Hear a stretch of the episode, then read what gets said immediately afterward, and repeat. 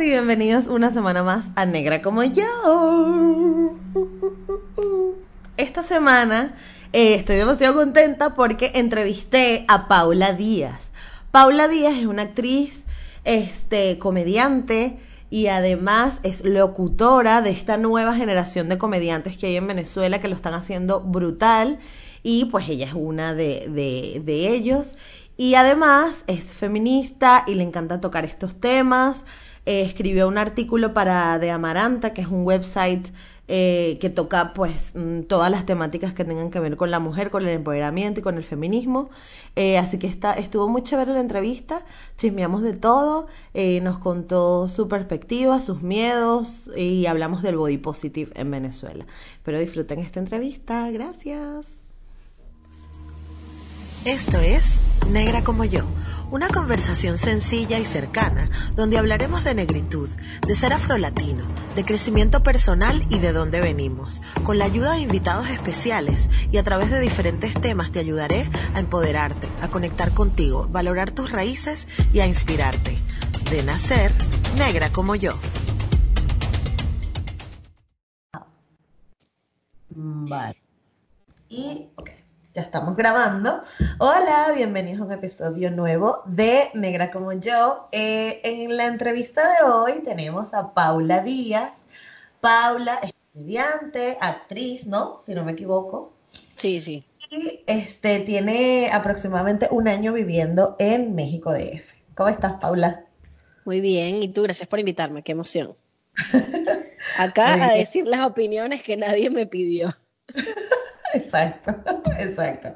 Muy bien. Bueno, yo te las voy a pedir. Muy ah, bueno, exacto. Tú me las vas a pedir. Paula es mi invitada porque yo la descubrí haciendo investigación sobre el body positive en Venezuela y resulta que ella escribió un artículo hablando sobre el body positive. Entonces, este, nada, queríamos, vamos a, chafardear un poco sobre el tema.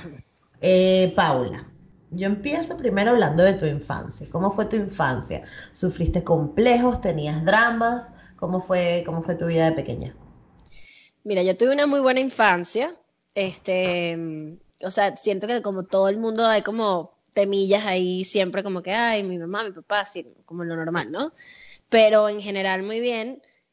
Sin embargo, yo recuerdo ser una niña muy acomplejada. O sea, yo, yo me recuerdo que yo me comparaba constantemente con mucha gente y me sentía más fea, me sentía gordita, me sentía que no era como tan atractiva, que capaz los niños que me gustaban no me, no me, no me paraban bola, no me pelaban, como dicen aquí en México. y, y yo decía, pero ¿por qué soy tan fea? ¿no? O sea, era como una constante comparación. Y tenía mucho conflicto con mi pelo, yo, y, ya, y ya no lo tengo tan, tan crespo, pero tenía el pelo súper ondulado así, yo quería tener el pelo liso baba.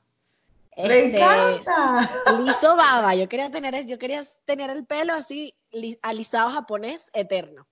Este, pero recuerdo que como que llegó un momento en el que me empezó medio a no importar tanto, como que me enfoqué en otras cosas. E, en el momento en el que yo me sentía más fea, más terrible, más todo, yo hacía natación hice natación toda mi vida y tenía como un grupo de amigos muy, muy cool, donde como que esa etapa en la que te estás desarrollando y que no entiendes mucho y que de repente eres como una cosa rara, como con unos pelos y unas cosas, este, nos acompaña, o sea, como que hablábamos mucho de eso y nos cagábamos en la risa y tal, y tenía muy buen grupo y de repente me empecé a seguir como me empecé a sentir como más segura conmigo misma y un día mi tía me regañó y me dijo que ese pelo tuyo es bello déjalo huevonada con el pelo y bueno, yo hacía natación, tenía el pelo mojado siempre, entonces era imposible el tema del pelo liso. Y yo dije, ay, bueno, ya está, me dejo mi pelo así, no me importa, dejo de compararme y me desarrollé,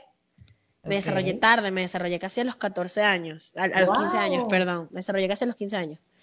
Y cuando me desarrollé, que vi que todo el mundo ya había pasado por eso y que como que la incomodidad del desarrollo ya no estaba, para mí sentirme bonita y sentirme mujer y sentirme fue fácil, pues, porque yo no pasé como por esa época en la que estás ocultando que te vino la regla, que sigue guardando la toallita sanitaria para que nadie te la vea, sino que ya yo estaba y que no me importa. Claro, porque ya era el mainstream, ya todo el mundo tenía tres años con la regla. Claro, y el tema de, de mi cuerpo, de no sentirme gordita y vaina, fue porque, coño, hacía tanto ejercicio en esa época en que naturalmente mi cuerpo con el desarrollo se transformó y yo decía, bueno, pero yo estoy chévere, o sea, en general, o sea, en líneas generales estamos muy bien. pero siempre pues la comparación que si la barriguita, la celulitis, la cosita, pero lo normal. Claro, ¿y en qué, y en qué zona, de, qué parte de Caracas eres? Yo soy de la Florida, yo me crié en la Florida y en Las ah, Palmas. Ah, okay. de hecho, a mí me joden porque me dicen que yo soy la cifrina de Mari Pérez porque gran parte de mi vida también viví en Mari Pérez. Claro, exacto. no, pero tú ya tienes el cifrino caraqueño general, característico y listo, pues. O sea, podría ser de carapita, pero te ibas a hablar así. ¿Entiendes? no, pero sí o sea, pero sí como que todo mi entorno era muy cifrino, entonces pues, a uno se le pega. Claro, absolutamente. vale, entonces, una vez pasada toda esta etapa del shaming del cuerpo de toda la vida de la adolescencia, llegas a la universidad y tuviste algún conflicto universitario, igual con tu, con tu, la forma en cómo te veías o, o tu vida adulta. No, o sea, yo en general siento que después de que yo pasé esa etapa de, de que me sentía, o sea, esa etapa en la que me sentía muy fea, eh, la época en que tenía, no sé, digamos, entre los 11 y los 14 años. De ahí en adelante me empecé a sentir de verdad bonita, o sea, es, era inevitable la comparación como con las películas y las series y las actrices que uno dice como que coño, pero es que yo no me veo así. Y luego investigabas y veías que las actrices que yo juraba que tenían 15 tenían 27.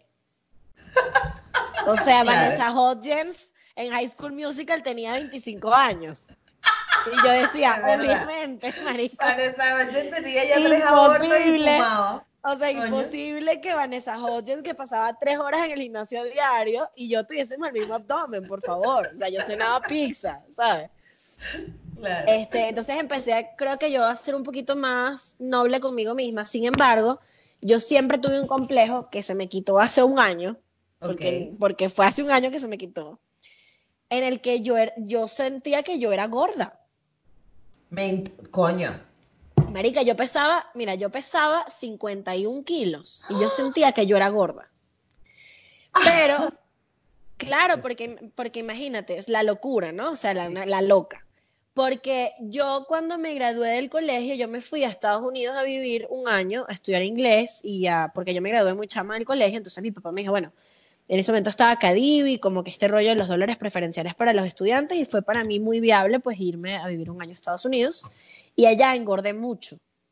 Engordé mucho, mucho, mucho, mucho, mucho. Todos mis amigos que se fueron a vivir para Estados Unidos llegaron unas bolas. Gorda, gorda. Y, pero no estaba gorda, o sea, solamente estaba más pesada de lo que yo acostumbraba a estar, porque siempre fui deportista. Claro. Este, y entonces a mí se me metió en la cabeza, marica, que yo era gorda y que yo estaba gorda porque además la gente me veía en la calle y me decía, ay, estás gorda, ay, engordaste, ay, te metiste unos kilos. Y me acuerdo que mi mamá me decía, pero no le pares bola a la gente, pero tranquila, pero no te preocupes por eso.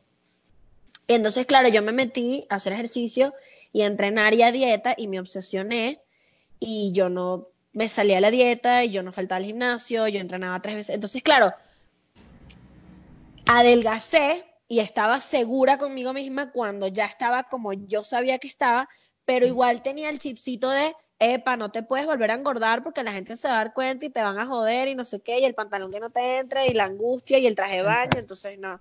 Entonces siempre estaba como en la constante de, yo estoy, yo estoy cerca de estar, porque claro, yo soy una mujer delgada, pero mi contextura es gruesa, o sea, soy culona, piernona, brazona, cachetona. Entonces, claro, yo decía, no, no, o sea, me descuido y soy una bola.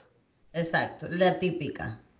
Pero una ridiculez, una ridiculez. Ay, ok, Porque además era de las que no me ponía chores. Porque yo sentía que tenía el piernón, entonces qué vergüenza el chore. Ahorita, me, ahorita casi que salgo en pantaletas por la calle. Ajá, y eso. ¿Qué fue o qué crees, si tienes algún recuerdo que haya sido algún episodio, algo que te dijeron, algo que viste, que leíste, lo que sea, con el que hiciste clic? ¿Qué fue eso con el que hiciste clic y dijiste, bueno, ya va? O sea, ¿qué tanto? Coño, yo me acuerdo, mira, esto es lo importante de, yo, yo voy a terapia y soy muy pro decirle a la gente, coño, vayan a terapia, vayan al psicólogo porque es importante atenderse, ¿no? Sí, la gente va a hacerse manos y pies, pero... Pero no va para el psicólogo. Entonces, este mi, mi, mamá siempre me hablaba mucho del tema de los patrones, de las cosas que uno repite de los padres, de las cosas que ella quería que yo no aprendiera, este, sus, malos, sus, sus, malos hábitos de, de, de, ser humano. Pues, o sea, no era como patear un perro, sino como cosas de, de la cabeza. Y yo me acuerdo que una vez yo me, iba para una boda, iba a una boda y me puse un vestido y yo sentía que era, o sea, que me quedaba feo, que me, se, me salía el, se me salía el caucho. Mari, que pesaba 50 kilos, o sea, de verdad, la loca, ¿no? Sí. Y un día mi mamá me dice, o sea, tú tienes un complejo de gorda estupidísimo que al final ni al caso, porque si fueras gorda, fueras flaca, o sea, eso no pasa nada. O sea, lo que importa es lo que tú tienes aquí, lo que importa es lo que tú proyectas y cómo te sientes. Y además, ese complejo que tú tienes de gordura lo aprendiste de mí, porque tú me has visto toda la vida verme al espejo y desprestigiarme. Entonces mm. yo no quiero que tú veas al espejo lo que tú eres y, repitas eso. Vete al espejo y coño, quiere, mira qué bonita estoy, coño, esta piel no va a estar toda la vida, uno envejece y la piel cambia y, ¿sabes? Entonces, me, me, eso fue como que el, día en que yo hice y que ya va, o sea, she's right, ¿sabes? Eh, tiene demasiada razón. Y de ahí en adelante siento que de verdad, o sea, esos dos minutos de speech de mi mamá fueron como que cambió muchas cosas. Brutal. O sea, de verdad, ole a tu mamá, porque además, yo digo ole, porque una me está en España, entonces una ya dice ole. Amo, me encanta. Como yo te digo a huevo, porque estoy en México. A huevo, exacto. Este, ole a tu mamá, porque no pasa todos los casos, ¿sabes? Tu mamá pudo haber sido también la de, estás demasiado gorda, vamos a hacerte una liposucción porque es que de verdad, Paula, contigo no se puede. O simplemente no te dijera nada y te deja que te hundes en la mierda. Así también. Que felicidades. Ojo, también mi mamá, es de las que cuando yo sé que yo estoy, yo soy actriz y, hago comedia y, y, coño, y hago comerciales, entonces yo no me puedo pasar demasiado de peso también porque lamentablemente hay unos estándares que, bueno, que no los controlo yo y trato de estar lo más sana posible, pero verme de la manera en que sé que puedo trabajar. Claro. Este, y sí, lo que me pasa todavía es que a veces digo, coño, me gusta mi cuerpo, pero me gustaría tener más tonificadas las piernas. Bueno, entonces voy a tocar al gimnasio. Coño, me gusta mi cuerpo, pero me gustaría tener el abdomen, bueno, entonces hay que de comer dulce, ¿sabes? Pero no es la, la coño de madrada de antes. Okay. O sea, es, es como que, bueno, si yo quiero esto, con amor. No es la coño de madrada. Desde el amor. Eres fea, brother, eres una tipa, coño, mírate el, culo todo celulitoso y mira esta en Instagram que no joda, que es una modelo y tú no. Sí, hay, hay, hay una psicóloga, o no sé dónde fue que la escuché, pero que te dicen eso, que cuando tú estés intentando hacer un cambio en tu cuerpo, nunca te preguntes por qué, porque eso lo vas a decir rápido, sino para qué y tu finalidad efectivamente es para poder conseguir trabajo ya. O sea, la chamba, honestamente es la chamba. Claro, porque a lo mejor pudieras estar feliz en tu casa zampándote 80 pizzas y ya, pero tú necesitas, tu para qué es el trabajo, tu para qué es tener el cuerpo tonificado, etcétera, etcétera. Eso es para que la gente que nos escuche cuando lo haga no diga, ay, ¿por qué estoy muy gorda? No, ¿para qué? ¿Cuál es la finalidad? Y que no está mal. Al final el tema del body positive no es que, ay, yo soy gorda y estoy feliz, ay, yo soy flaca y soy feliz. No, bueno, claro, por supuesto que lo que tienes es lo que tienes, no puedes hacer nada. Pero precisamente porque tienes lo que tienes, entonces tú dices, o sea, quiero transformar esto, pero ¿desde dónde? O sea, no desde la vocecita malditica, coño de madre, que está ahí eh, quitándote la paz, sino, bueno, yo quiero hacer esto porque me siento chévere, porque también hay mucha gente que confunde eso con la vanidad. Y sí, y sí, puede ser un poquito la vanidad, pero coño, si te sientes chévere, ¿cuál es el problema? Sí, sí, sí, sí, sí. Totalmente. Ajá, entonces, Paula hizo clic, tu mamá maravillosa, pero ¿cuál fue tu encuentro con el body positive? O sea, cuando tú dijiste, esto es una cosa, esto existe, porque particularmente yo no sabía que existía. Mm, bueno, no sé si hubo un día en específico, pero yo trabajé en radio eh, durante, durante tres años. Claro. Y bueno, todos los días estar al aire te hace como que tener que estar leyendo y en constante eh, comunicación con, con lo que pasa afuera. O sea, Sí, como claro. el entorno, con lo, como, como lo global.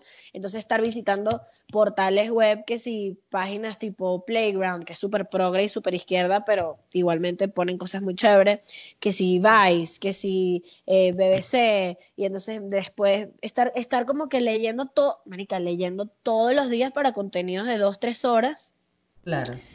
Y empiezo pues a, a- a leer mucho a mujeres, a leer mu- muchas cosas de, sí, de los estándares de belleza, de cómo van cambiando. El movimiento Me Too también fue como súper importante para mí, porque fue como, ah, bueno, mira todo lo que está pasando y yo no estoy enterada.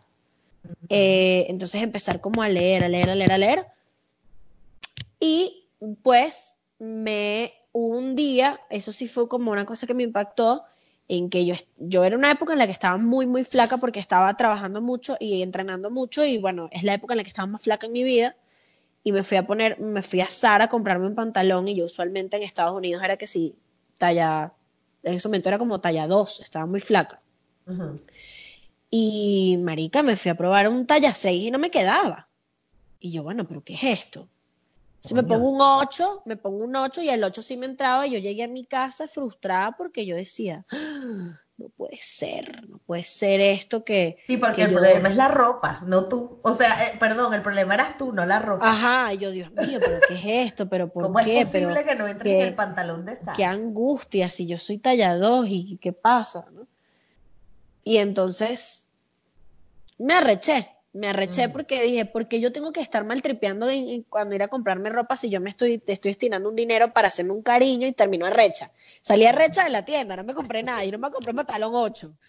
Y luego dije, pero ¿por qué eres tan ridícula si es la talla? O sea, es un número. Este... Y, No, y es de Sara, o sea, Ajá. de Pero la vida. escucha, pero escucha, pasó esto Ajá. Y me acuerdo que si a los tres días una amiga me dice, ay, vamos a una feria de diseño de esas de las marcas emergentes en Venezuela. Ay, a mí me encantan y me encantaría saber, ah, chévere, vamos. Marica, y me voy a probar la, la, la ropa de, de, las, de las muchachas estas de la marca y todo era para mujeres que pesaban 45 kilos y que no tenían culo y que no tenían tetas y que no tenían nada y puro crop top aquí y, y, y short para gente sin culo. Y yo, bueno, chévere para la gente que no tiene culo y no tiene nada, me parece buenísimo, nada de body shaming, pero es como, si son una marca nacional, que saben cómo son las mujeres venezolanas, que casi, que la mayoría son curvilíneas, este, piernonas, culonas, espaldonas, tetonas, brazonas, ¿para quién le están haciendo la ropa? Entonces, lo que me pasó en Sara, me pasó en la feria Claro, emergente te hizo y me arreché. horrible, claro, claro. Y me arreché. Y entonces y quemaste eso, la feria. ajá, y eso coincidió con que me tocaba escribir algo para Maranta y bueno, dije, bueno, ¿qué es esto? Mm. Entonces, o no, no sé si, si fue unos meses antes, no sé, yo sé que yo tenía como que ese arrecherón ahí guardado y Claro. luego drené. Claro. Pero es que es difícil, es difícil. Aquí hay una, hay una, hay una muchacha que se hizo viral precisamente por eso. Claro, la muchacha es de, o sea, tiene sus kilitos, pues. Y es curvy, como le llamamos aquí. Ah, a ella las- fue la que, ella fue la que se fue a Sara y pegó, y, y pegó unos gritos y un pedo por un pantalón, ¿no? En el carro, claro, en el carro. Sí, la ajá, caraja está en carro. el carro. Yo le voy a decir al señor Amancio Ortega. Por mis cojones. Y le armó ese peo. Y es que es verdad. O sea, yo vivo en España hace cinco años. Y nunca en la vida me he comprado un pantalón de Sara. Porque si tú eres culona, yo soy siete veces más culona. Claro. Nunca voy a pantalón de eso. O nunca Epa. en la vida. Pero yo también entendí que no, o sea, al menos en mi caso, no era como que, que arrechera Sara o que arrechera estas marcas. O sea, sí que arrechera, pero siento que no era como que yo voy a cambiar esto de las marcas porque no, No, puede no, ser. no, no, buenísimo, buenísimo que esas. Pero yo con lo que me reconcilié fue como que, bueno, ¿sabes qué? No compras pantalones en Sara, pues. Listo. Claro. Sí, sí. No es que, pero no fue como que yo, ah, me voy a, me voy a bajar, tengo Sí, que bajar no sé cuántos kilos para en entrar a Y un. Dije como, bueno, ya está, hay que ir hacia otros rumbos a buscar Claro. ropa y, a- y tengo que entender que, pana, este es mi cuerpo. Claro. Este es mi cuerpo, por más que entreno, por más que todo, este es mi cuerpo. A mí lo que me pasó, para que tú veas, eh, y a lo mejor este episodio lo van a escuchar las muchachas, es que yo tengo, eh, Barcelona es muy cosmopolita, ¿no? Entonces la gente es como súper moderna, súper estamos en otro feo, qué horrible el consumismo y tal. Y en mi trabajo empezamos una tradición que ya tiene un montón de años que se llama Ajá. Wine and Cheese. Entonces nos reuníamos las chicas, compramos vinos, quesos y llevamos nuestra ropa que ya no usáramos y nos Y como un cambio al H. Y yo tengo cinco años viviendo de esa ropa. Pero eso aquí lo hacen muchísimo también, es una maravilla. Es lo máximo. Porque además tengo compañeras de trabajo que son alemanas y esas caras, en Alemania sí existen los pantalones para gente 85, no 2, sino 85, porque claro, las mujeres son muy altas, más grandes, más corpulentas. Claro. Y esa mujer traía esos pantalones y bien que esos son los míos, le cortaba el, el ruedo y listo. Claro, pero fíjate lo loco de la, o sea, de las mujeres también que nacen en Europa que están un poquito, o sea, yo por ejemplo ahorita me fui para Oaxaca de vacaciones, Oaxaca es un, estado de México precioso, me fui para Puerto Escondido y la mayoría de la gente que estaba vacacionando a la par conmigo eran personas europeas que venían que sí de Francia, de Alemania, de este Inglaterra, ¿no? Y tú veías a estas mujeres sin complejos, Cero. cero complejos. Mira, y yo decía, coño, qué tipas tan atractivas. Y no era, o sea, y yo, y yo lo decía, yo decía, ver, pero estas tipas nunca en su vida tienen el cuerpo atlético de, de, de revista, ¿no? Pero se veían tan de pinga, tripeando su playa, porque estaban en la playa y no estaban preocupadas en cumplir con un estándar de belleza. Y de algo que sí me acuerdo yo muy heavy, era que todas mis amigas, mi entorno, mis primas, mi mamá, mi tía, constantemente ir a la playa era una pelea, una No, pelea eso de... es prepararse para el Miss Venezuela. Sí, sí, sí. Y para la playa es, marica, un, es un deporte extremo con el, auto, o sea, con el autoestima. Sí, ¿Por qué? sí, sí, sí. Porque uno monta las cholas y la toalla y la vaina para la- y te vas para la playa. Pues, Que es el 30 deber ser, claro. Pero uno está, Dios mío, los pelos, el caucho, el traje de baño, tal, que ya me lo puse, que entonces yo decía, coño, qué fino eso que estás diciendo de estas mujeres que son talla 13, en, y tú crees que ya les paran bola que son talla 13, Cero, cero, cero. cero. Y tengo, o sea, tengo amigas que van con sus pelos en su cocoya. No, y no son de profeministas. Ujú. No son de que lo hacen a posta. No, Claro. es simplemente se me olvidó afeitarme, mala leche. Y ver, rollo. yo venía, yo vine a tomar sol. O sea, no sé qué pedo tendrás tú, pero yo vine a tomar cual. sol. Y eso ya es tu te pedo. aguantas tus pelos. ¿Y cuál es el peo? Pero es eso, es tal cual. O sea, a mí me pasó prácticamente lo mismo, solo que yo no era deportista y yo siempre fui, yo siempre fui la gordita del grupo. Y ahora veo fotos de mi, de mi época y digo, marico, pues yo no estaba gorda. Pero yo era flaca. Yo era flaca. Este, y aparte, o sea, yo tengo eso, que era la más fuerte, la más grande, porque es que tampoco me Corpulenta. siento, exacto, era más corpulenta y negra y con el pelo afro. Entonces, este, yo al final, yo mandé a la mierda eso como temprano, pues, o sea, yo al final, mira, dije, o sea, me estaba culo ya todo el mundo, pero lo hice temprano, o sea, yo hice clic temprano porque mi mamá también era de las que me decía, mira, mija, ¿Y no- qué pasa? ¿Y qué pasa hacer clic con ¿Y qué esas cosas a tiempo? Sí. Entonces, a eso iba. Ujú. Esa libertad que te da el poder, es que ni siquiera tienes eh, que entrar en la necesidad de mandar a la mierda a la gente. Es que No, no existe. no existe ese, esa, esa casilla en tu cabeza. Es, me fui para la playa y punto. Y, pa- y es, a veces es muy difícil, es, a veces es muy difícil llegar ahí, es como un momento de nirvana. Pero es, o sea, si lo pueden llegar a experimentar alguna vez en su vida, o sea, hagan alguna vez algo sin que nada les importe. Y cuando se vayan a dormir dicen, no pasó nada. que no además, nada. eso, eso es algo que, que yo también concuerdo, ¿no? Y estoy de acuerdo con que a la gente no le importa. o sea, yo, yo, yo, yo dije, a la gente le sabe a culo. O sea, eh, si a alguien le, le, le parecen malos tus pelos, van a decir, ay, qué horrible, y se van a meter a Instagram. Y se les va a olvidar. Entonces, que al final, no, que bueno, que, que, que el cumplir con las expectativas del otro, al final el otro no tiene expectativas contigo, la gente le sabe a culo tu vida, no era, el, el, muro, el mundo no gira en torno a ti. Exacto. Y está muy bueno quitarse uno, uno la responsabilidad de ¡Ah! la gente, la gente no le importa, No. la gente no le importa y ya, o sea, eh, eh, y eso es muy liberador. Es muy liberador. Ahí está, Es muy ahí liberador. está Kimberly, la señora Kimberly Kardashian, que tuvo un video que fue trending topic a nivel mundial de ella teniendo relaciones sexuales con un tipo. Y aquí está hoy, 10, 15, 20 años, no sé cuánto más tarde, y le La reina. culo, porque si Tú ella sabes que- preocupado, Eh, eso que tú dices es muy cierto. Yo tengo una amiga que una vez estuvo en un escándalo así, pero loquísimo, lo, un escándalo que yo decía, verga, qué bolas como esta tipa pudo con esto.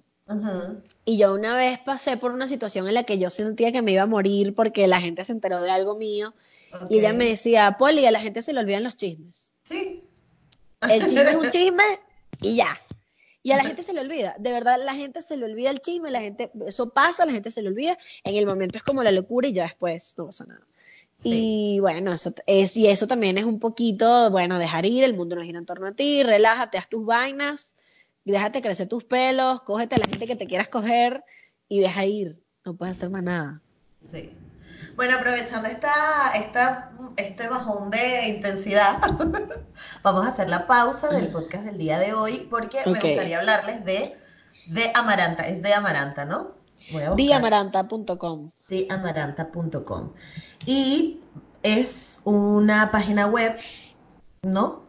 Sí, No es, sé, es, es un website que tiene medio onda blog, porque hay- son eh, un grupo de mujeres y creo que hay un par de chicos también eh, corresponsales, escribiendo artículos de opinión, eh, reseñas, eh, asisten a eventos, también funcionan como agenda cultural en Venezuela y de verdad que están Total. haciendo una chamba maravillosa, muy Me maravillosa. encanta. Y además su cuenta de Instagram, les dejaré por ahí el, el user, pero es divertidísimo, tiene un Está montón muy de memes. y- divertida, está muy súper chévere.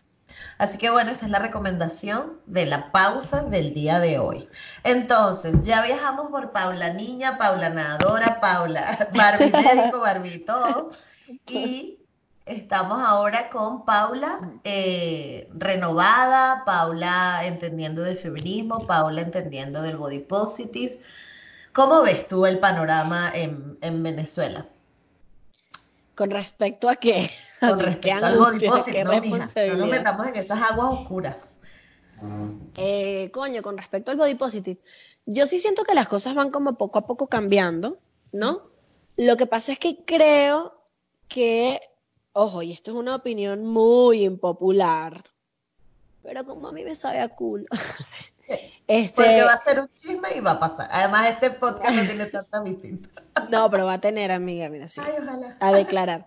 Este, yo lo que siento es que muchas de las cosas que veo desde, o sea, en pro al body positive viene desde un lugar muy individual, de parte de las, de las muchachas y los muchachos que están buscando que eso crezca cada vez más. O sea, viene muy desde, quiero hacer esto porque necesito que me beneficie a mí. Sí, sí, sí. Y, y, a- y- y eso a mí me hace un poquito de ruido porque siento que, que este, e- ese tipo de como de irreverencias al final terminan siendo movimientos políticos y lo político es público y es para todo el mundo.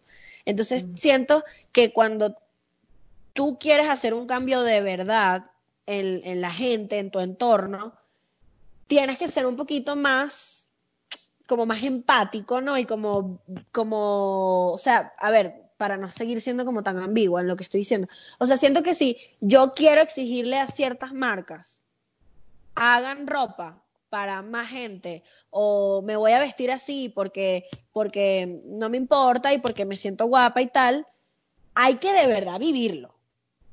O sea, es como que tienes que ser, tienes que ser noble contigo mismo, tienes que ser noble con tu entorno, tienes que hacerlo de verdad y no porque estás como que buscando ahí, este, ¿sabes? Estar en un movimiento, ajá, o sea, y lo siento a veces en Venezuela muy inorgánico, muy inorgánico. Entonces me angustia porque digo, ¿de verdad está pasando o son tres evas que se dieron cuenta que está pasando en el mundo? Entonces yo quiero tal.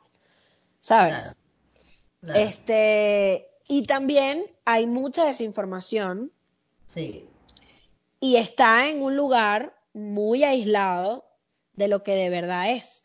Porque entonces escucho mucho body positive en Venezuela, pero mujeres que dicen que no son feministas. Entonces yo digo, No, exacto, no puede entonces ser. Para mí es como, ojo, y, y yo no soy la policía del feminismo. Yo, eh, mi feminismo ha pasado por unas etapas muy distintas y ha transitado, y yo estoy ahorita en un lugar de mi feminismo que, que me gusta, me representa, me siento cómoda, pero hay que leer y hay que saber en dónde estás parado. Claro. Entonces me genera a mí mucho ruido.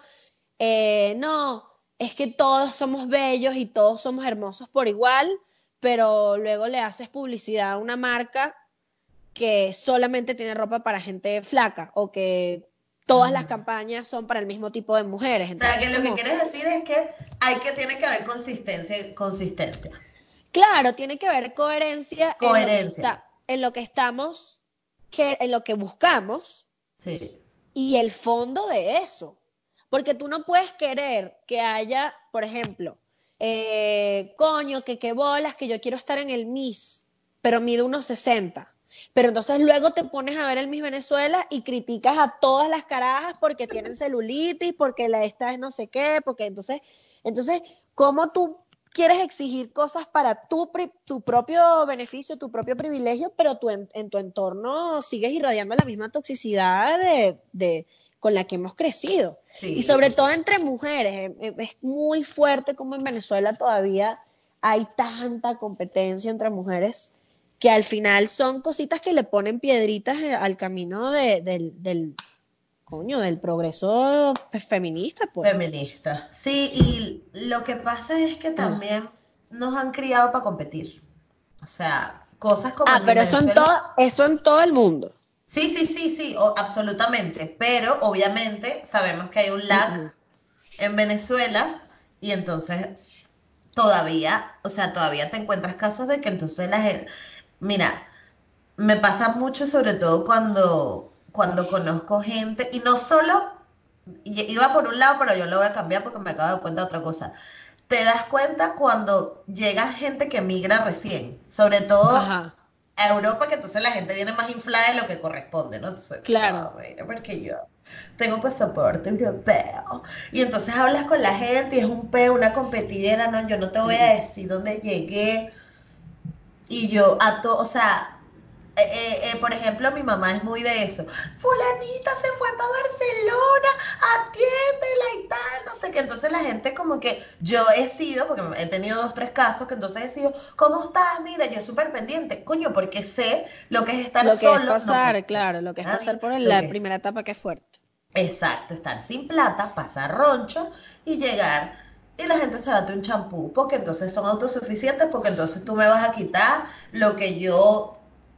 y Bueno, pero no. también, también porque, coño, en ese caso, no estoy justificando, estoy muy de No, acuerdo no, no, contigo. sí. Pero también siento que Ah. como que el, el escenario de emigrar es un escenario que yo siento que es como una ruptura, que tú no sabes cuán- cómo lo vas a asumir, tú no sabes si te vas a sentar a Sí. llorar cuatro días o si vas a hacer y que, no, yo estoy de pinga y a los seis meses estás comiendo un helado frente, frente a, a 10 cosas que odio sobre ti en Netflix, ¿sabes? Exacto. Este, o sea, siento que el escenario de emigrar de verdad es una cosa que tú no sabes cómo vas a lidiar con ello, es casi un trauma, porque es una vaina que es un cambio muy heavy, ¿no? Entonces yo ahí entiendo un poquito, o sea, no justifico como No, no, no, no. la prepotencia, pero sí entiendo que cada quien lidia con eso de manera distinta. Sí, Pero- claro. Hay una cosa con lo de la A mí lo que me la me- es el pedito de la competencia. O Es que que la- te encuentras también gente que tiene tiempo aquí, pero que no ha salido de la, del cascarón y entonces también, ¿y cuánto tiempo tienes aquí? No, yo tengo, no sé, ay, deja la tontería, que somos la misma vaina. Sí, ¿sabes? somos la misma gente al final. Es que es muy fuerte porque también, eh, y no solamente los venezolanos, aquí en México también pasa mucho el, el- la, la constante barrera entre unos y los otros. Te Sí, cuesta mucho sal- salir de ese chip y entender que al final todos somos lo mismo, que venimos de cosas distintas, pero que nos podemos relacionar de otras maneras y podemos encontrarnos en lugares comunes, pero que nos cuesta mucho llegar ahí, honestamente nos cuesta mucho llegar ahí. Nos cuesta mucho, y bueno, como latinoamericanos me atrevería a decir también, porque eh, también me ha pasado con esto del pelo, que es verdad que entonces también me encuentro eh, carajas que están haciendo como que lo mismo que yo, que intentan hacer tal, y, siempre están como que con una, como con el escudo puesto, pero ¿qué es? Ay, ya. Pero yo creo que los latinoamericanos, como crecimos, como somos una sociedad que no crecimos, no nos desarrollamos orgánicamente, sino que nos obligaron, por decirlo de alguna forma, ¿sabes? O sea, no fue algo natural, ¿no? El desarrollo, como pudo haber sido Europa o Asia. Este, entonces estamos como con ese peo de, la competencia, de esperar del otro, de, de que tienes para mí, quítate tu papá, ponerme yo, no sé, es como, es como un ambiente raro, pero igual yo creo que cada vez más la sororidad está creciendo entre los latinos, o sea, siempre entonces rescatas unos que otros que tú dices, hay fe. Sí, lo que, sí, yo siento que, que, que, poco a poco como que nos vamos uniendo más sin caer en los clichés, sino entendiendo pues... Ah, no. O sea, porque, porque también hay gente que cae mucho en, en el cliché y el nacionalismo y al final, y, y todo lo que, que, te, todo lo que te encasilla para mí te está limitando. Ya, absolutamente. Te encasillas en una cosa y tú sientes que tú eres esto y tú y yo soy esto y tú también y juntos somos, es como, hay un montón de limitaciones ahí. Yo siento que mientras más abiertos somos a todas las experiencias y, menos límites ponemos y, más entendemos que, que la gente es distinta y ya. Y te vas a encontrar en cosas y qué fino todas las cosas que tenemos en común, pero somos distintos y no pasa nada. Estar de acuerdo en estar en desacuerdo, con respeto, que siento que es lo que nos pasa mucho como latinoamericanos, que queremos todos pensar igual, queremos todos estar de acuerdo, queremos todos lo mismo. Yo quiero porque tú tienes entonces yo quiero lo mismo que tú. Es como, coño, relájense un pelo. O sea, hay que, este, siento yo que, como que, no, no, no sé cómo explicarlo, como que quitarse un poquito todos esos esos límites que tenemos aquí y salió un poquito el cascarón y decir, ah, mira, pero aquí hay un montón de posibilidades que también están a mi alcance, pero yo creía que no. sí. Oye, la ambigüedad, yo pura ambigüedad, pura etéreo. Puro... Coño, porque es un, es un tema heavy y, y, y, bueno, yo no soy experta en nada, o sea, yo estoy aquí hablando y lanzando flecha, ¿no? De, de lo que, de lo que medio podemos entender del tema y, está bien. a mí lo que me interesa es que cada vez haya, cada, cada vez haya más espacios de conversación. Por eso es que me encanta tu podcast y lo amo. Gracias. Y, está bien que exista y que existe el mío también. Yo me echo flores también para mí. Qué fino, claro, claro, obviamente. Este, y que, y que, y que nada, y que se hable, y que la gente, y que, porque además también uno como que, porque uno como ya está en la parte de, ay, ya lo sé, entonces uno espera que el otro, pero porque no lo entiende, porque la gente no lo termina de entender. Coño, no, eso es un proceso. Y cada quien tiene un proceso. Pero mientras más se habla del tema, mm, más se irá entendiendo. Totalmente, yo, yo estoy muy de acuerdo con eso. Bueno, hablamos ahorita un montón de cosas y no nos fuimos tanto al feminismo y al body positive, pero bueno, tú luego ya cortarás lo que sí y lo que no. Este, pero eso que dices tú de ya yo me desperté y que estúpidos los que no sean los que no están ahí, eso es muy común. Yo lo vivo con mucha gente que quiero que, que está como en esta distancia de, ay, yo estoy aquí y tú estás acá porque tú no ves nada. Este, y no es la postura correcta, siento yo, porque mientras hay gente, mientras haya más gente que se despertó y que vio más cosas y que entendió, mejor va a estar el mundo. Sin embargo, también estoy de acuerdo en que la gente decide, yo creo que la gente decide qué tan ignorante es en, muchas situaciones. Por ejemplo, Sí. la gente que está en el privilegio, o sea, por ejemplo, habrá mucha gente, coño, que no tiene acceso a las cosas y ahí uno entiende, pues y uno es empático y dice, coño, claro, pero es que están en una situación distinta a la mía. Sí. Pero mucha gente que está a la par de uno, que coño, que gracias a Dios ha tenido acceso a educación, a, coño, fuentes, ¿verdad? Uno que ha viajado, uno que, que está en el gente privilegio. que está nutrida, vale. No, y, y, marica, y es muy fuerte darte cuenta que uno es un grupito chiquito de gente que ha tenido acceso a todo, a todo, ¿verdad? Entonces, si yo a la par, si a la par mío hay gente que no le da la gana de salir de su, de su ignorancia, te digo, mira, o sea, tu, tu ignorancia no es mi peo, métete en Google y léete un libro. Exacto. Y sí. yo, y con eso sí uno puede decir y que, ay, no, de verdad que, bye tú. Claro. Bye tú. Pero con el- los que están, coño, inevitablemente en otras En circunstancias, uno sí, claro. uno sí tiene que buscar la manera de, vente, déjame mostrarte, o sea, est- est- esté aquí, está aquí conmigo, ¿no? Sobre todo, por ejemplo, con el feminismo pasa mucho. Lo que pasa es que da flojera también, Paula. A veces es más cómodo decir, ay, no. Da flojera, pero da flojera, pero yo siento que la única manera de que las cosas cambien es que hagamos un esfuerzo en que las cosas, coño, cambien. Las cosas no van a cambiar solas. Pero O sea, hay gente sí. que en el privilegio está igual. O sea, les da igual. Por eso, es que por eso te digo, y a los que les da igual, a mí me saben a culo, porque tú estás escogiendo tu ignorancia. Pero veo, uno ve muchas mujeres que lamentablemente están en una situación en- muy en desventaja con respecto a la mía, y esas son las mujeres que yo digo, hermana, ya va, espérate.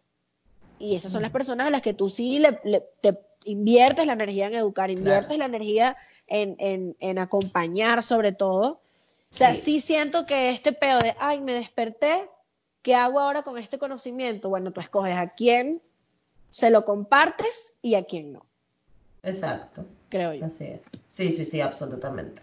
Me encadené horrible.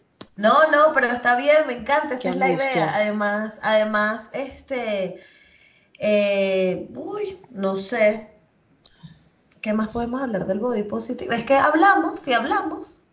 Sí, sí hablamos, sí hablamos. O sea, porque al final la idea de, de, de, de que tú seas la invitada es hablar desde tu perspectiva del body positive. Pues hablamos de cómo tú lo sufriste, cómo te encontraste con él.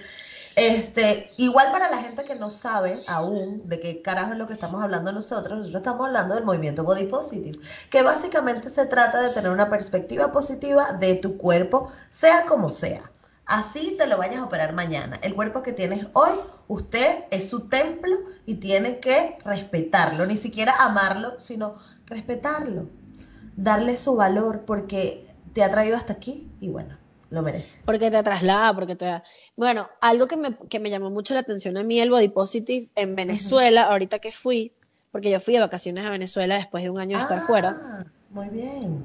Sí, estuvo muy chévere, me la pasé buenísimo, pues mi casa con mi familia y mi fa- mis amigos, ¿no? Claro. Pero me llamó la atención que me invitaron a par de eventos así donde habían como influencers y muchachas que estaban como en ese rollo.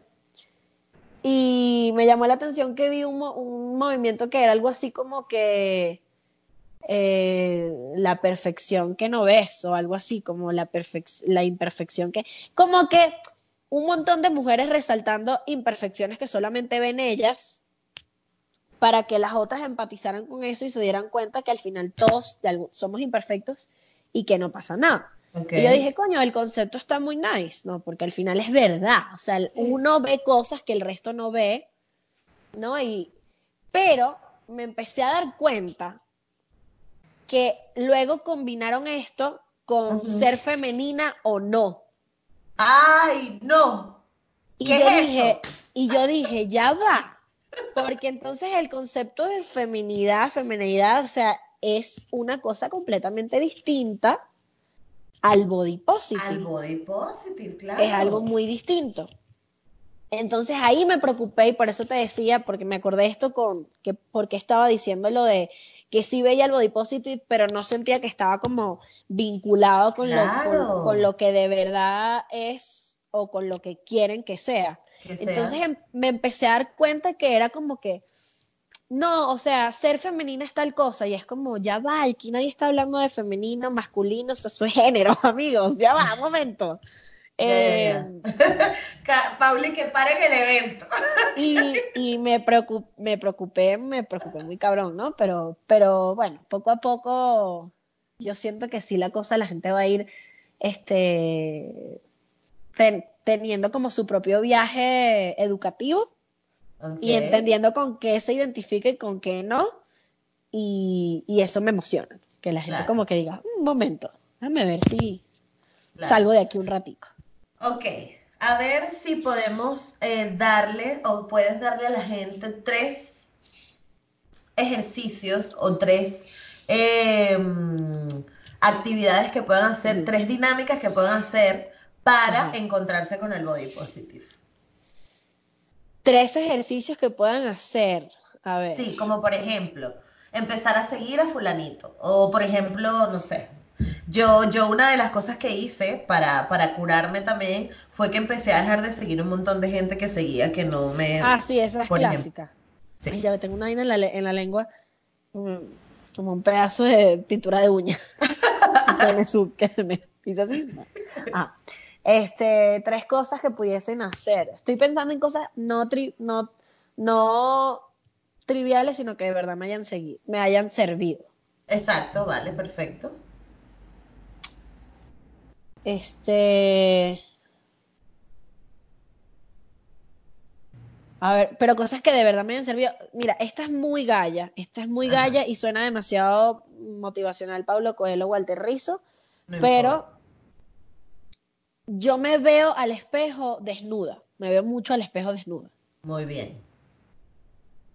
Y me enfrento.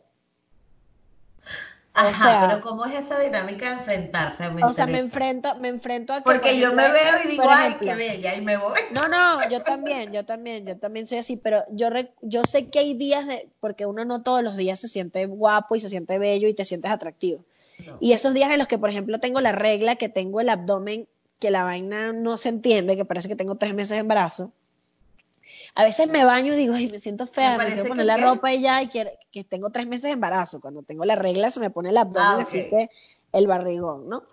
Este, y esos días en los que no me quiero ver porque no me siento bien, son los días en que me veo y digo, estás bien, o sea, estás sana, está, no hay enfermedades en este cuerpo, estás bien, coño, estás chévere. Mm, eh, como que entro en un pedo de agradecimiento y, de darme cariño esos días en los que no me soporto. Perfecto. Tu conversación normal. interna es maravillosa. Y es verme, y es verme, y decir, ah, coño, mira, tengo una teta más arriba que la otra, o tengo, tengo, los, tengo pelos en las piernas hoy porque me duele afeitarme, o, o, mira, tengo las manchas aquí, que me salen unas manchas acá, yo tengo vitiligo, me va el vitiligo y digo, coño, qué de pinga, este, no pasa nada, pero sí me confronto, o sea, esos días en los que me siento chimba, chimba, chimba, digo, este es el día en que me voy a confrontar, me voy a ver. Perfecto, entonces, ejercicio número uno, confrontarse cuando estés en la mierda. Cuando estés en la recontra shit. Eh, ¿Qué otra cosa hago? Mm, ejercicios así. Bueno, yo, yo, esto, esto es del body positive, ¿no? Sí, o sí. Yo trato en lo posible de, ponerme ropa que me haga sentir cómoda.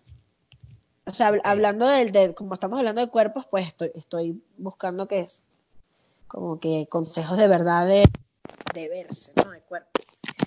Em, trato de buscar ropa con la que me sienta guapa y me siento cómoda, porque cuando yo no estoy cómoda en la ropa, me juzgo mucho. yo como que no, es que esto a mí no me queda, es como, bueno, esto a ti no te queda. E, es válido, o sea, hay gente que, que le quedan ciertas cosas y hay gente que no le quedan cosas por su tipo de cuerpo. No es que el mío esté mal, es que por el mi tipo de cuerpo esto. Entonces, como que eso lo cambié muy heavy. Tipo, cuando iba a comprar ropa, capaz no compro ropa de cosas que estén en tendencia, sino cosas que me hagan sentir bien. Ok. Como que, y salir un poquito de eso de la moda, de tener que cumplir, de cumplir a juro con la moda, es como, capaz la moda no es para ti, O sea, capaz lo- esa cosa que está de moda, capaz a ti no te queda bien es o no te, hace, no te hace sentir bien. Y eso es súper válido, o sea, súper válido. Por ejemplo, en estos días vi un look de una jeva que se puso unas medias como hasta las rodillas, como unas medias tipo de colegio, pero hasta las rodillas, Sí. como con unos botines. Y yo lo vi en una foto y yo dije, ¿qué? Yo quiero ese look. Me compré las medias, marica, y yo tengo, lo tengo en las piernas gruesísimas. Mi rodilla es gorda. Y la vaina me cortaba la rodilla, la media. Y se me salía un caucho. ¿Sabes lo que es un caucho en la rodilla? Coño, vale, pero ¿hasta dónde hemos podido llegar que tienes un caucho en la rodilla? Y yo dije, pero Dios mío, si yo no tengo un caucho en la rodilla, estas son estas medias horribles que me hacen tener un caucho en la rodilla. Agarré y boté las medias. Y dije, ustedes a mí no me van a humillar. Yo no vine a ser humillada. Claro, Entonces como que dije, esta moda no me queda.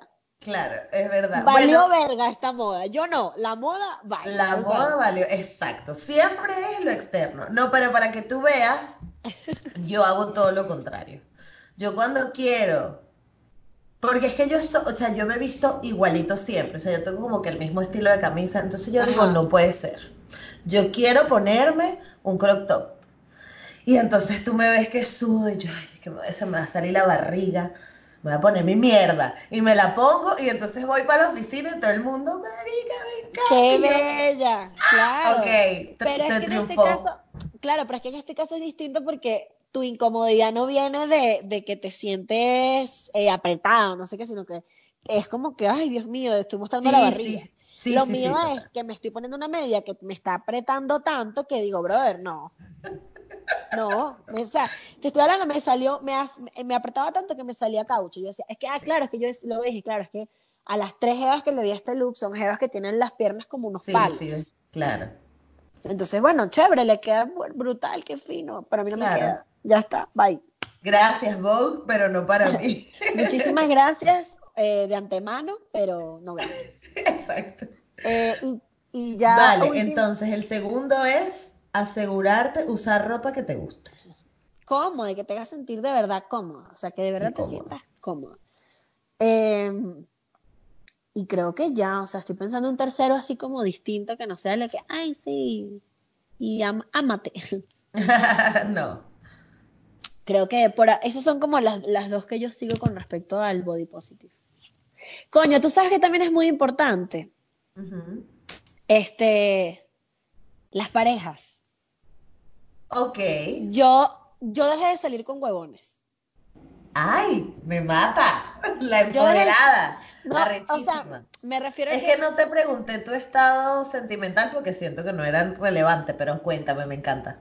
No, o sea, digo, y, y no es relevante mi mi estatus sentimental, pero sí me pasó que dejé de salir con jevos que me hacían sentir como que, como que me hacían sentir insegura. Capaz no, ellos no me decían cosas, pero tipos que yo veía que eran capaz, que eran déspotas o que eh, esta gente que, que no tienen tacto, que son como que, claro, porque al final son tipos que tú dices, uy, no me voy a dejar estos pelos porque capaz no sé quiéncito no le va a gustar.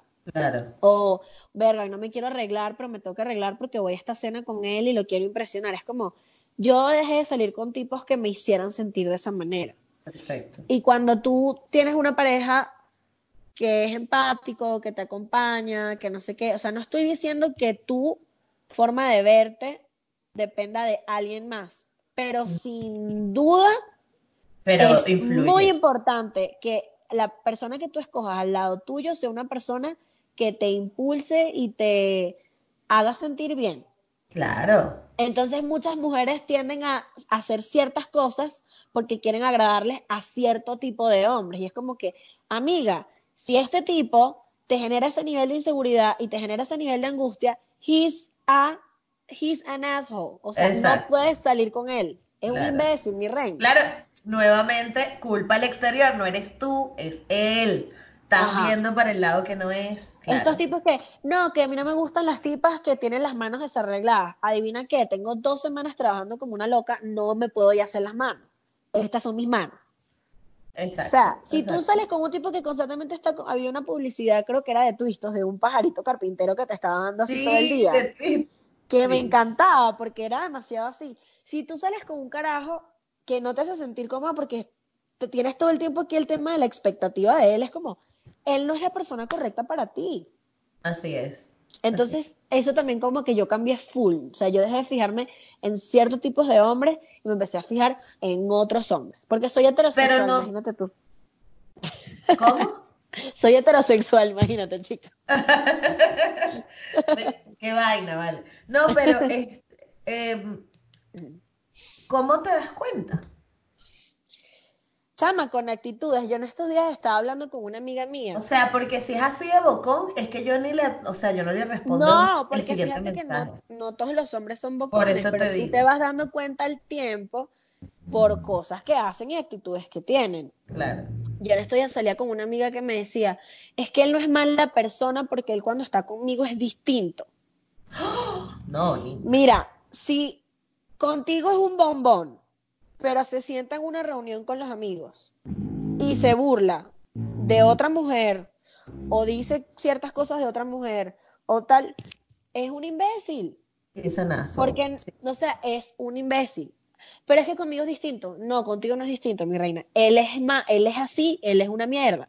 Lo que pasa Bueno, es que pero volvemos tienes- al tema de la. ¿Cómo, cómo tú vas a permitir que entonces el bicho sea un huevón con un becerro? No, quería decir mamá huevo. Pero mi mamá va a decir. La Norquis, aplicaba la Norquis. Ay, mami, sí. Amo, Este, sí, sí. Este, o sea, es un mamá huevo igual, porque que no lo sea contigo no significa que, o sea, ay, la que está libre de pecado, no. Ay, Ajá. yo no. Eh, Pero cuando nosotros empezamos a, a desvincularnos de la validación masculina, ¿verdad? Y entender que no necesitamos la validación de un montón de, de, de señores que están ahí sentados hablando de fútbol, este, te liberas, porque empiezas a notar que en efecto los hombres que están en tu entorno no son hombres que te dan paz, sino que te, te hacen que sea más duro y al final ellos tampoco tienen la culpa, pues ellos están este, repitiendo bueno, patrones y, estándares de masculinidad tóxica desde hace uf, siglos, ¿no? Pero sí me he dado cuenta que muchas amigas mías, con la arista paísima de la natación, muchas amigas mías eh, justifican a sus hombres porque los tienen idealizados. Y no digo que todos los hombres sean una mierda, pero porque no lo son. Yo, te- yo crecí en un entorno donde casi todos los hombres que me rodeaban eran una maravilla y tengo muchos amigos hombres que son maravillosos y los amo. Pero, coño, hay que empezar a, hay que dejar de idealizarlos y empezar a verlos como lo que de verdad son. Y es que un tipo que es déspota, que es machista, que habla mal de otras evas, que, que hace body shaming, o sea, es un tipo que, que tú no puedes tener al lado, porque no te va a hacer sentir lado, cómoda, absolutamente. de verdad. Aunque contigo sea el príncipe azul de Blancanieves, si lo es con otras mujeres, ahí hay un peo. Hay un peo. Lo que pasa es que también es difícil, es difícil verlo. Bueno, a mí, por ejemplo, este, coño, la gente va a pensar que odio Venezuela, pero no, no la odio para nada. Este, tuve novios venezolanos y tal, pero sí me sentía así muchas veces. Era como que, coño, yo tengo que cumplir. Entonces él plancharme el pelo porque yo tenía que estar. Y a, y a lo mejor es que ni siquiera me lo decían. Pero, Ajá. por ejemplo, si a mi novio su crush era, tú sabes, este jueguito que siempre hacen los novios de, bueno, si ahorita llega Scarlett Ajá, no sé Johansson, quién y ajá, tal está cual. permitido, ¿no? Y tal, ajá. Entonces yo decía, si este carajo, su crush es Scarlett Johansson, yo debería convertirme en eso, ¿no? Porque Claro. Él, él ama a Scarlett Johansson y él va, me va a amar más si yo me convierto en Scarlett Johansson. Y estás todo el día en ese pursuit de yo tengo que hacer, yo tengo que hacer. Y luego tuve una relación aquí y era totalmente, o sea, tanto que a veces yo decía, verga, creo que me tengo que afeitar porque, o sea, o sea, Claro, claro. era como que coño, ya, ya estoy Ya. un poquito, es hora de amarse un poco, ¿no? Tengo Este, que- y que me quiero ver. Me, me quiero. Exacto. Ha llegado la hora de encontrarme con De ella. verme. Exacto. Y porque nunca me lo exigió. Nunca, nunca, nunca, nunca, nunca, nunca. Él era, fue, tuvo sus otros fallos, eh, por lo que no estamos ahora, obviamente, pero en ese sentido, o sea, eh, es lo importante de lo que tú dices. A mí me dio una confianza en mí. O sea, entendí, yo no soy el peo. O sea, mi peo no es que yo no soy como Dayana Mendoza, no. El peo es que yo soy yo y ya y, Y ya el está. que me ame, me ame como soy. Claro. Entonces, podríamos decir que la tercera es rodearse de hombres. No, no rodearse de hombres, pero sí como que entender que tu, acom- tu acompañante o tu pareja o quien sea que decidas tener al lado, sí influye mucho en la forma en que te sientes. O sea, que esa persona no boicotee tu proceso, podría ser. O que tu proceso no sea porque... O sea, que, que tu proceso no, que tu, sí, que tu proceso de aceptación no venga o, o no esté bajo los estándares de alguien más, sino que de verdad sean los tuyos. Exacto. Se me hace importante eso porque en verdad como mujeres venezolanas tenemos muy fuerte el chip de la validación, de que, ay, tengo que ser la más bella, tiene que la gente decir que estoy bien, tiene que mi pareja decir que soy la más guapa. Y si se pedo. ponen a pensar, si se ponen a pensar, los que me estén escuchando, Mm. pasamos todo el día influ y, o sea, tengo que entrar en el pantalón de la, del- de la gente ecológica, no sé, independiente y señores inde- emergentes venezolanos. Ajá. Tengo que cumplir con lo que me ha dicho mi mamá toda la vida. Me- Tengo que estar similar a mis amigas porque si mi amiga está flaca, yo también tengo que estar flaca. Tengo el peo de que entonces no puedo ir para la playa porque me siento así. Entonces, aparte, mi pareja me escoñeta. ¿Ves los medios de comunicación? Menos mal que no nos metimos en el tema de los medios de comunicación porque si no, ahí vamos hasta tres días Ah, más. no, pero es que el tema de los medios de comunicación en Venezuela es un caso de estudio, o sea, yo no sé, pero bueno, tiene mucho que ver con el tema del chavismo. Si todo lo que está ahí está, es retrógrado, ¿no? Este, eh, todo está 20 años atrás en comparación con el mundo, ¿cómo vas a pretender que los medios de comunicación mm, ha- hagan cambios? O sea, todo está No, en la pero yo no lo digo de ahora. Yo, yo no lo digo de ahora. O sea, yo lo Ah, bueno, de antes, de toda la vida, O pero sea, digo, ese peíto de que la protagonista tiene que ser, o sea, yo creo que del mundo body positive, eh, podríamos decir que Daniela Alvarado fue la única que lo logró. pero, pero, Por ejemplo, en tema novelas, porque claro, pero en general el mundo vibraba en esa onda, eh, por ejemplo, si estamos hablando del año 2000, que era más o menos la época Sí, en la sí. que, en la que Venezuela, wow, las novelas eran como una locura, 2000 hasta 2004 por ahí, todo el mundo estaba vibrando en la anorexia, todo el mundo estaba vibrando en el racismo, todo el mundo estaba vibrando en, eh, o sea, la gente todavía no estaba como es ahora. Yo en estos días, no me acuerdo con quién estaba hablando, que me decía, bueno, pero que qué ladilla las series de ahora, pana, que todas las series de ahora, a juro, tiene que haber un chino, un negro, una lesbiana, un gay y un catire. Y yo, pero es que el mundo es así. claro, claro. En todo Así el es. mundo hay un chino, un negro, un gay, una lesbiana y un catire. O sea, el mundo es así. Lo que pasa es que no estábamos acostumbrados eh, a que no estábamos acostumbrados a, a- a que hubiese Claro, no está- visibilización de la diversidad. O sea, nos parecía rechísimo Benetton. Ay, coño, que arrecho Benetton que puso un negrito con un catire y tú, que bueno, Exacto, normal, lo normal, ¿sabes? Exacto, exacto, el deber ser. me decían, no, bueno, ahora todo el mundo es gay. Y yo, no, es que todavía, todo el, mu- toda la vida ha habido gays, pero estaban en el closet. Exacto. Y tú no sabías que estaba él ahí, pero él, estaba, él toda la vida fue gay, mi reina. Él estaba, estuvo ahí toda su vida. No, y a mí me encanta eso. Chica, pero qué cantidad de maricos hay ahora. Y es como, bueno, porque ahora por, por fin pueden salir y, y- y hacer abiertamente las vainas. Y a lo mejor Entonces- tu tío, José Alberto, se murió en su closet porque nunca pudo hacerlo. Totalmente, totalmente. Entonces, ese tema de los medios de comunicación en Venezuela es como que yo entiendo que hace 20 años Venezuela y Colombia y Estados Unidos y Brasil y todo, o sea, vivían en, en- en una locura. Ay, me pica. Ay, la oreja. Están hablando de ti. Sí, están hablando mal de mí. Este, pero no lo, o sea, ahorita no lo puedo justificar. Ahorita simplemente digo, coño, el chavismo nos hizo tanto daño que nos retrasó 20 años y en. Televen y en Venevisión no han agarrado la camionetica que te lleva el 2020. Claro. Sí. No tenían plata Pero para bueno. pasaje para pagar, pa- para llegar al 2020. Yo lo comparo mucho, por ejemplo, por mis recuerdos de la televisión. Yo me acuerdo que ya en Colombia, ahora que mencionaste Colombia y Brasil, en Brasil y en Colombia se hacían novelas con un casting multicultural. Sobre todo en Sí. Brasil, claro, lo que pasa es que la, la, la, es verdad que la población afro-brasileña es mucho más grande que en Venezuela, se nota mucho más. Y obviamente tarde o temprano tenían que meterlo. Pero sí es verdad que en Venezuela hay muchísimos afrovenezolanos que no que no tienen representación. Entonces cuando hablas del tema, la chaviste, yo coño, la madre, que no es eso, vale. La chavista, no, para nada. Pero sí es cierto que en Venezuela hay demasiado, o sea, en Venezuela la, la, la raza negra está muy presente al punto que para uno, y, esto es un privilegio, ¿no? Eh, o, más que un privilegio, es como que. Sí, sí, bueno, es un privilegio poder decirle a alguien negro, como que yo a ti te puedo decir, coño, negra, tal vaina.